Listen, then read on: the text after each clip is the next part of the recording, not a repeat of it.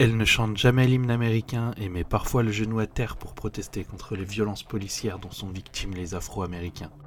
Son engagement en faveur de la cause LGBT lui donne une aura internationale. Elle se bat pour l'égalité des sexes. Elle est selon beaucoup la plus grande footballeuse de tous les temps. Découvrez l'icône Megan Rapinoe, tout de suite, dans les pieds de l'histoire. Les pieds de l'histoire. La politique se sert-elle du football ou le football se sert-il de la politique?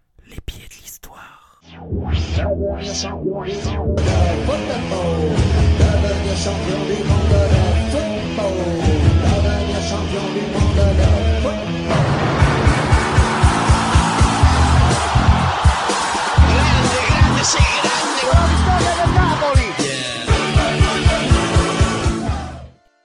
Son histoire débute le 5 juillet 1985 dans une vallée de la chaîne des Cascades au nord de la Californie, à Reading, une ville très conservatrice. Benjamin d'une fratrie de six enfants, Megan naît quelques minutes après sa sœur jumelle, Raquel. Elle a 4 ans lorsqu'elle tape dans son premier ballon. Son talent pour ce sport est une évidence. Une femme qui joue au foot n'est que trop rare en 1989. Ses parents encouragent son amour pour le foot. Elle va rejoindre sa première équipe dès l'âge de 5 ans, entraînée par son père. Son talent est éblouissant, mais le monde est encore loin d'imaginer l'icône que Megan va devenir. À cette époque, aucune footballeuse n'a un aura international, en tout cas loin de celui que peuvent avoir les stars d'aujourd'hui, et le parcours du football féminin a été semé d'embûches. En effet, après de nombreuses années où le simple fait de jouer au foot était interdit aux femmes dans de nombreux pays, dont la France, le football étant jugé nocif pour les femmes en 1941 sous le régime de Vichy. Les références du discours médical pour justifier l'inaptation des femmes à la pratique, ou tout du moins les spécificités de leur jeu, sont fréquentes. Devenue presque anecdotique, la pratique du football par des femmes perdure après la Seconde Guerre mondiale, mais il faut attendre la seconde moitié des années 1960 pour assister à la renaissance du ballon rond féminin. En 1969-1970, les fédérations anglaises, françaises et allemandes reconnaissent le football féminin. À la suite de ce renouveau, cette discipline a pu mettre en place des compétitions en se calquant sur le modèle masculin, avec des championnats nationaux, des épreuves internationales de clubs et des équipes nationales. En Europe, ce mouvement est encadré par les fédérations nationales, tandis qu'aux États-Unis, c'est le sport scolaire et les universités qui rendent possible cette évolution. Au Royaume-Uni, l'engouement pour le football après une victoire en 1966 amène l'association britannique du football à mettre fin à son bannissement des femmes en 1971. Bannissement pour lequel l'association présente ses excuses en 2008 lors des festivités organisées pour célébrer la mémoire de Lily Parr, une footballeuse anglaise décédée en 1978 et qui est la seule femme présente au English Football Hall of Fame, le panthéon du football anglais. Aux États-Unis, l'adoption le 23 juin 1972 du Title IX, permettant de financer le sport féminin scolaire et universitaire, est déterminant. Le football féminin en profite pleinement, même si la pratique à haut niveau se limite seulement à quelques universités américaines. North Carolina Tar Heels au premier chef. Disposant d'une base de joueuses considérable de plusieurs millions de pratiquantes, plus que toutes les nations de l'UEFA réunies, on voit émerger une équipe nationale américaine de premier plan qui remportera par la suite 4 Coupes du Monde en 1991, 1999, 2015 et 2019. 4 médailles d'or et une d'argent lors des 5 tournois olympiques, entre 1996 et 2012. Contrairement à sa version masculine, le tournoi olympique féminin met en présence les meilleures formations sans condition d'âge et s'impose dès sa première édition en 1996 comme l'un des rendez-vous majeurs du calendrier des joueuses professionnelles. Revenons à Megan. Elle est donc dans l'équipe entraînée par son père. Elle se débrouille très bien et révèle très rapidement un niveau supérieur aux garçons. Elle et sa sœur Raquel, également passionnées de football, ont joué ensemble sous les ordres de leur père pendant toute leur enfance. Cependant, Megan intègre également en parallèle l'équipe de développement olympique de l'État de Californie du Nord. L'enfance de Megan a été ternie par les problèmes de drogue de son frère, qui, comme beaucoup de jeunes garçons des régions rurales de Californie, avait beaucoup de mal à gérer sa toxicomanie. Face à cela, Megan s'entraîne toujours plus dur. Courir est son exutoire. Au lycée, Megan joue également au basket avec les garçons, et elle est l'une des meilleures de son équipe. En 2002, Megan et Raquel intègrent ensemble le club universitaire Elk Grove Pride, à Sacramento, Le club évolue en deuxième division de la Ligue féminine de soccer, mais est situé à 2h30 de route du domicile des Rapinos. Et leur père fait la navette chaque semaine pour que ses filles puissent jouer et s'entraîner avec le club de Sacramento. Les filles faisant leurs devoirs dans la voiture, sur le trajet. Trois allers-retours par semaine. En 2003, l'équipe de Sacramento, qui comprenait donc deux futures stars internationales, Rapino et Stephanie Cox, a grimpé d'un groupe d'âge et a atteint la finale du championnat national.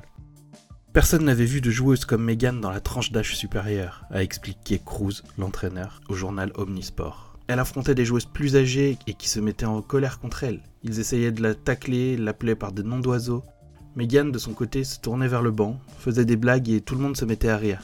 Puis elle revenait sur le terrain et recommençait à jouer comme si rien ne s'était passé. Megan et Raquel n'étaient pas des adolescentes américaines typiques, zappant les balles du lycée pour les entraînements. En 2005, les deux sœurs intègrent l'université de Portland et l'équipe des Portland Pilots. Megan est plus talentueuse que sa sœur et est plus souvent titulaire dans l'équipe.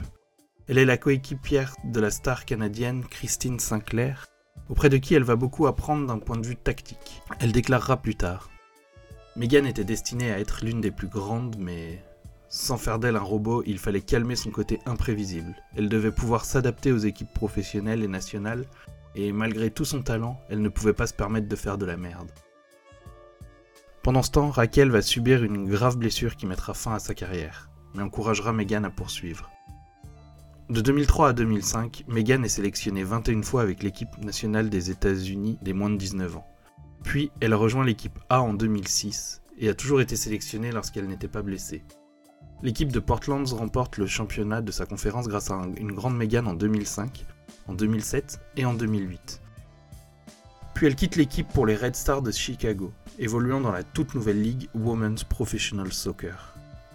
Elle intégrera par la suite plusieurs clubs professionnels et effectuera un passage à l'Olympique lyonnais. Le 8 octobre 2018, Megan termine 9ème du premier Ballon d'Or féminin.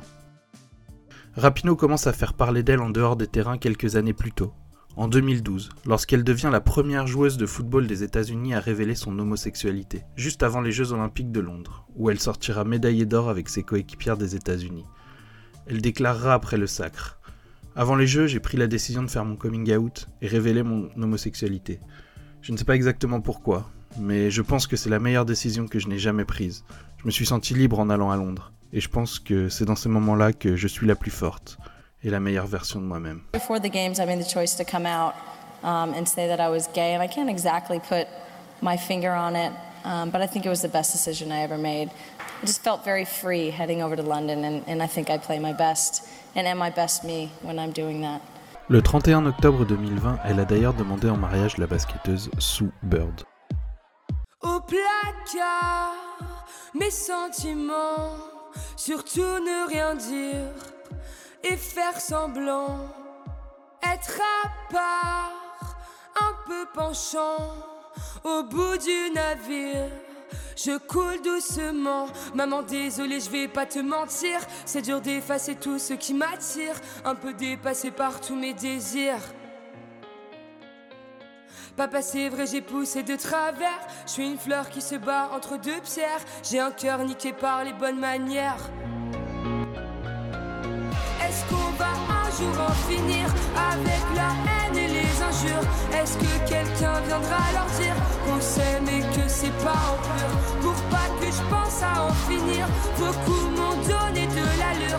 Pour le meilleur et pour le pire, je prendrai ta main un jour, c'est sûr.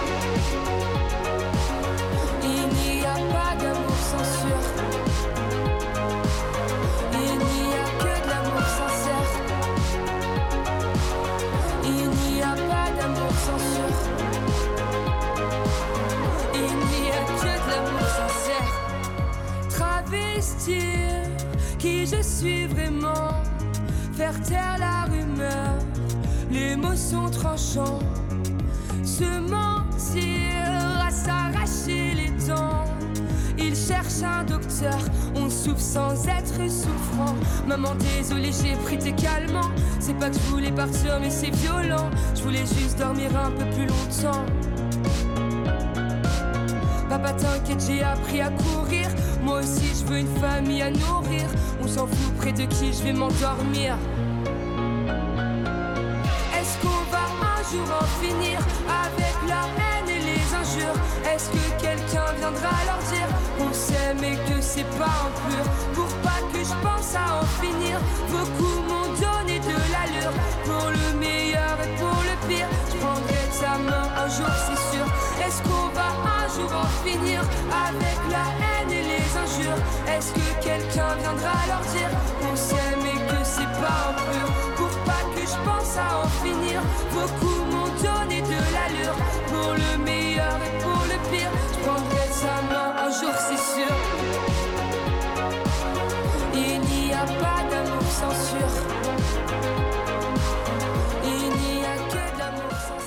Depuis le 4 septembre 2016, Meghan boycotte l'hymne américain, mettant parfois un genou à terre en soutien au joueur de football américain Colin Kaepernick qui avait lancé le mouvement aux protestations aux violences policières à l'égard des Afro-Américains. La fédération américaine interdira à Meghan de reproduire le geste symbolique du genou à terre pendant l'hymne national, ce à quoi elle a alors répondu Je ne mettrai probablement plus jamais la main sur le cœur et je ne chanterai plus l'hymne. C'est une sorte d'aller vous faire foutre adressée au gouvernement. Si jusqu'alors son coming out n'avait posé aucun problème, les suites de son acte militant contre les violences policières commencent à déchaîner certaines personnes dans l'Amérique de Donald Trump. Elle prend des salves d'insultes concernant son orientation sexuelle, et priée par certains de s'occuper de la chatte blanche de sa partenaire plutôt que des noirs. Mais en parallèle, Rapinoe devient une idole d'une autre Amérique, une Amérique plus ouverte. Elle va se servir de son histoire pour encourager les homosexuels à vivre leur vie, et être qui ils sont soutenue par son sponsor Nike qui va faire d'elle une égérie LGBT. En 2018, elle s'associe au projet Play Proud pour intégrer plus d'homosexuels dans le football. Nous devons en faire plus pour que le monde du sport soit plus sûr pour la jeunesse LGBT. We need to do more to make sporting spaces safe for LGBT youth. Des affiches à son effigie, disposées par Nike, ont été vandalisées dans le métro de New York par des slogans à caractère homophobe. La police de New York a annoncé qu'elle enquêtait sur ces faits qualifiés de crimes de haine. Mais depuis juillet 2019, cette enquête n'a pas avancé. Il faut dire qu'aujourd'hui aux États-Unis, on ne se cache plus pour dessiner des croix gammées ou brûler des drapeaux arc-en-ciel, symbole de la communauté LGBT. Ces crimineux ont augmenté de 64% en 2019, rapportait le New York Times début juin, statistique du New York Police Department à l'appui. L'année 2019 est marquée, en plus de la victoire finale des Américaines à la Coupe du Monde organisée en France, par le combat par médias interposés entre Megan Rapinoe et Donald Trump. C'est Megan qui a lancé les hostilités en déclarant à Vice TV Là, nous avons clairement, je pense, un nationaliste blanc à la Maison Blanche. Et les crachats de haine, l'exclusion du reste du pays n'ont fait qu'entraîner plus de clivage entre les gens, plus de désespoir, d'anxiété et de peur. Il n'y a eu aucune sorte de progrès. Puis le président américain lui avait répondu via son réseau social préféré, Twitter. Meghan devrait d'abord gagner avant de parler, finissez le boulot, avant d'ajouter. Meghan ne devrait jamais manquer de respect à notre pays, à la Maison Blanche et à notre drapeau. Soyez fiers du maillot que vous portez, et sachez que je vous accueillerai à la Maison Blanche, que vous gagniez ou que vous perdiez. Juste avant le mondial, Rapinoe avait prévenu qu'en cas de sacre, elle refuserait, ainsi que toute son équipe, de venir à la Maison Blanche serrer la main du président Trump. Je n'irai pas et je crois que tous les membres de mon équipe à qui j'ai parlé explicitement de cela n'iront pas non plus, avait-elle lancé sur CNN. Il n'en fallait pas plus pour diviser les deux camps. D'un côté, les pro-Donald Trump, enchaînant menaces de mort, insultes homophobes, propos misogynes, et de l'autre côté, le clan Rapinoe, allant jusqu'à militer pour que Meghan se présente face à Donald Trump aux élections de 2020. Interrogé sur la possibilité de la voir un jour se présenter à des élections, Rapinoe n'a pas dit non. Je ne ferme pas totalement la porte, mais ça semble un peu fou, ajoutant dans un éclat de rire que le job de rêve serait présidente, bien sûr. Si j'y vais, je veux la plus grosse fonction, a-t-elle enchaîné sur le même ton, avant de tempérer ses propos. Je suis pas en train de dire je suis la plus intelligente, je devrais être présidente. Je suis absolument pas qualifié pour ça. Je suis absolument pas qualifié pour quelque poste que ce soit au gouvernement, a finalement déclaré celle qui est devenue par la suite un fervent soutien du futur président américain, Joe Biden. À la suite de la Coupe du Monde, les Américaines ont tenu parole et ne se sont pas rendues à la Maison Blanche. Et Meghan a tenu un discours rassembleur, consciente que l'impact de son équipe va au-delà des réalisations sur le terrain. We have pink hair and purple hair. We have tattoos and dreadlocks. We got white girls and black girls and everything in between. Straight girls and gay girls. Hey! I couldn't be more proud to be a co captain with Carly and Alex with this team. Um, it's my absolute honor to lead this team out on the field. Um, there's no other place that I would rather be, even in the presidential race. I'm busy, I'm sorry. On a les cheveux roses et violets, on a des tatouages, des dreadlocks, on a des filles blanches, des filles noires et tout ce qu'il y a entre les deux, des filles hétéros, des filles gays. C'est un honneur absolu d'avoir été co-capitaine de cette équipe sur le terrain. Je n'aimerais être nulle part ailleurs, pas même dans la course à la présidence. Je suis occupé, désolé. This is charge to everyone. We have to be better. We have to love more, hate less. We got to listen more and talk less. We got to know that this is everybody's responsibility. Every single person here. Every single person who's not here. Every single person who doesn't want to be here. Every single person who agrees and doesn't agree. It's our responsibility to make this world a better place.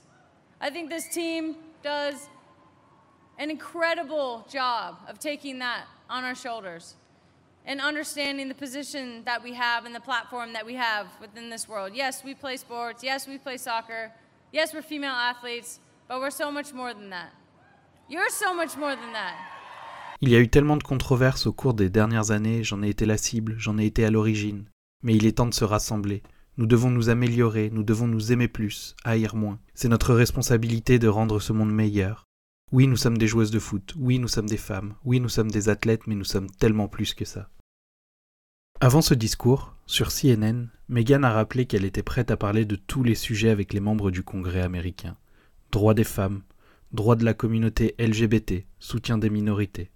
Puis, face caméra, s'adressant directement au président Trump, elle a lancé. Your message is excluding people. Um, you're excluding me, you're excluding people that look like me, you're excluding people of color, you're excluding, you know, Americans that um, that maybe support you. Um, I think that we need to have um, a reckoning with um, the message that you have and what you're saying about make America great again. Um, I think that you're harking back to an era that was not great for everyone. It might have been great for a few people, and maybe America is great for a few people right now, but it's not great for enough Americans in this world. And I think that we have a responsibility, each and every one of us. You have an incredible responsibility as you know the chief of this country um, to take care of every single person, and you need to do better for everyone. Votre message exclut les gens. Vous m'excluez. Vous excluez les gens qui me ressemblent. Vous excluez les gens de couleur. Vous excluez des Américains qui vous soutiennent peut-être. Je pense que nous ne pouvons pas ignorer ce message et ce que Make America Great Again implique pour vous. Avec ce discours, vous revenez à une époque qui n'était pas bonne pour tout le monde. Ça aurait pu être génial pour quelques personnes. Peut-être que l'Amérique est géniale pour quelques personnes en ce moment, mais ça ne l'est pas pour assez d'Américains dans ce monde. Et nous avons la responsabilité, chacun d'entre nous, vous avez la responsabilité incroyable en tant que chef de ce pays de prendre soin de chaque personne, et vous devez être le meilleur pour tout le monde. Depuis 2014, Megan évolue au OL Reign, un club franchisé américain de soccer féminin basé à Tacoma, dans l'État de Washington. Elle continue de militer pour les droits des femmes, notamment pour l'égalité salariale entre les femmes et les hommes. Elle continue également de militer pour des minorités et les LGBT. La meilleure joueuse de la FIFA 2019, vainqueur du Ballon d'Or, meilleure buteuse et meilleure joueur de la Coupe du Monde 2019, restera dans l'histoire du football, qu'il s'agisse de football masculin ou football féminin. Tout d'abord par son talent sur le terrain, mais également grâce à ses prises de position passer qui